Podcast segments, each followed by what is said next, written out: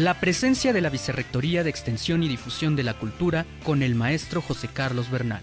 Exposiciones, danza, música, teatro, literatura, cine, talleres artísticos y patrimonio universitario. Toda la actividad cultural. Y como todos los martes, ya está con nosotros el maestro José Carlos Bernal, vicerrector de Extensión y Difusión de la Cultura, para hacer un recuento de las actividades y de la agenda cultural de nuestra universidad. Maestro, ¿cómo está? Muy buenos días. Bien, Ricardo, muchas gracias. Como todos los martes, con gusto de saludarte a ti y a toda la audiencia de radio y TV WAP. Importante, hablando de libros, no me quiero eh, adelantar, no quiero empezar con la agenda cultural sin reconocer la eh, extraordinaria iniciativa que tuvo la Dirección General de Publicaciones de la propia Vicerrectoría. Ayer nos acompañó la, la rectora, la doctora Lilia Cedillo, a la inauguración de un proyecto, un concepto muy interesante que seguramente pues le va a interesar mucho, le va a llamar la atención y va a ser del agrado de nuestras estudiantes y nuestros estudiantes estos libros retornables en la parada, en la terminal del Estú, en una primera etapa, para poder leer, leer un, leer un libro mientras esperas el autobús, mientras vas en el transporte, ir leyendo, terminar de leer, regresar el libro, hacer algún comentario, alguna reseña, tomar otro libro y así hasta el infinito. La verdad es que es una, una propuesta extraordinaria.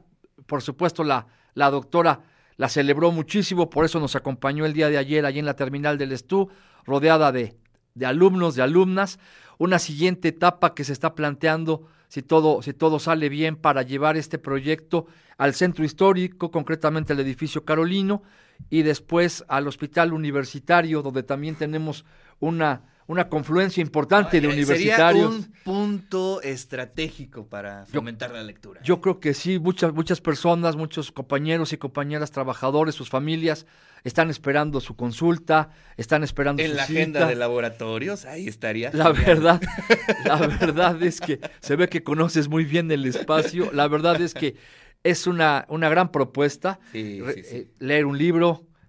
maravilloso. Regresarlo, compartirlo con alguien más ayer de primera, ahora sí que de saque, una gran cantidad de, compañeros y compañeras estudiantes, pues ya se llevaron sus libros, ya se subieron al autobús con su ejemplar.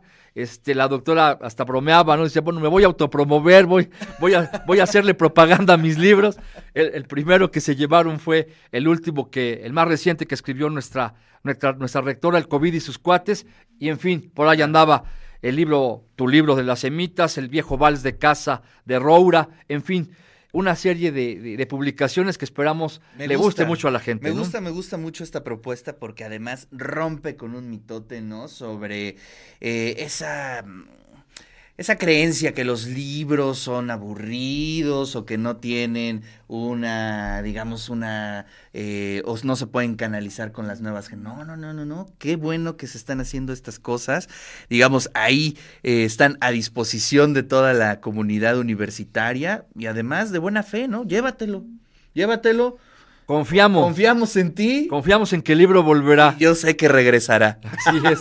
Esa es la, esa es la apuesta, Ricardo. Y bueno, simplemente una vez más reconocer este, este esfuerzo, esta iniciativa y ojalá nuestros estudiantes, nuestras alumnas lo disfruten muchísimo. Está abierto para el personal administrativo, para los docentes también, por supuesto. Es simplemente acercar la lectura y fomentarla al interior de la comunidad universitaria. Maravilloso. Quien tenga gusto lo puede, lo puede hacer. Y ahora sí pasamos, si te parece bien, al tema de la, de la agenda cultural. Después del eh, jueves, del viernes que se volvió jueves disfrazado eh, por el tema de las festividades de muertos, regresamos al, tradicional viernes de Carolino, este viernes 11 de noviembre. Eh, tendremos una serie de actividades como ya, es, como ya es costumbre, la obra de teatro Mujeres en la Historia de México a las 10 de la mañana, a las 11 la conferencia El Reencuentro con la Eternidad, Simbología Culinaria, Día de Muertos en Huaquechula, Puebla.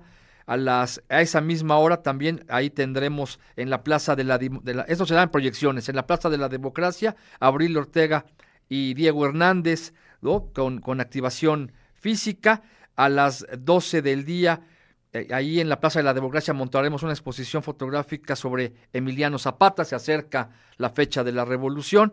Enrique Bagatella con sus tradicionales recorridos culturales para conocer un poco más de este emblemático espacio. déjame, hacer, déjame, hacer, un, un, un, paréntesis en este tema. Un comercial. Porque sí, este, fíjate que ayer tuve clase con, con mis alumnos de, de, cine y hablando, este, pues les pregunté si conocían el carolino, el barroco y la sorpresa es que muchos no lo conocían.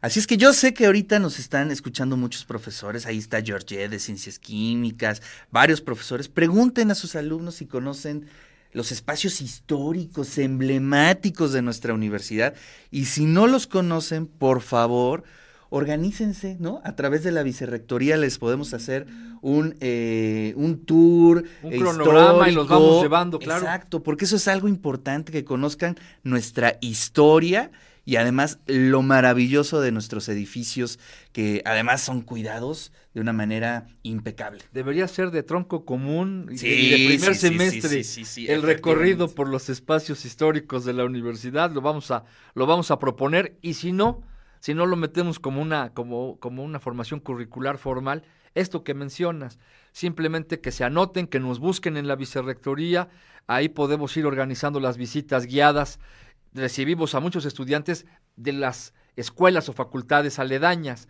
Van muchos chavos y chavas de la prepa Zapata, va la gente de filosofía y letras de los diferentes colegios, va la gente de psicología, pero bueno, los espacios están ahí, son realmente eh, un, monumentos a la historia de nuestra institución, son espacios inigualables y por supuesto que nuestros estudiantes y nuestros estudiantes tienen que conocerlos y tienen que, tienen que visitarlos. Y sentirse orgullosos. Por supuesto, y la invitación se queda, se queda abierta. Les, ahora sí que tómenos la palabra. Estamos aquí abiertos para recibirlos con muchísimo gusto en esos espacios. A la una de la tarde, Orestes Magaña presenta el libro Puebla y sus demonios. Después tenemos la presentación del ballet eh, folclórico. Farid Carriles también se presenta con música regional mexicana. Tenemos a Rosimar Escamilla con música mexicana también. Hay un taller de ritmos latinos sobre las 4 de la tarde. A las 5 Robert Vergara, el Holgorio se petateó y terminamos con Brandon Mendoza en la Plaza de la Democracia, acercándonos ya con temas de música y de contenidos mexicanos Así es. en el contexto de la de la revolución.